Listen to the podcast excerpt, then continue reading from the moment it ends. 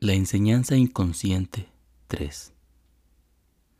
El problema real no es cómo aprender, sino que aquello que se aprende está basado en una forma de control y normalización que va en contra de la visión cultural de la educación.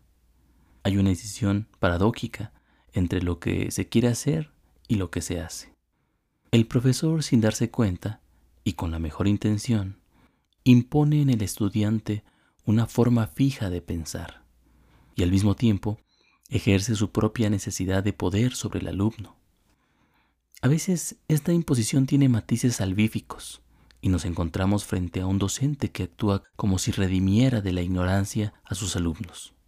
O a veces somos testigos del docente liberal que convence y coacciona a través de la confianza y la crítica.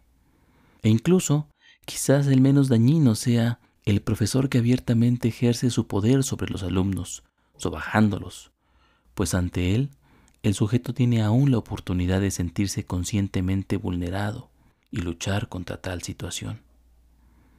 Hay una sombra en la labor docente que actúa en contra de lo que dicha labor pretende, y no importa el esfuerzo de los individuos ni de las instituciones, siempre hay una mano oculta que hace claudicar los objetivos más generosos y las didácticas más certeras.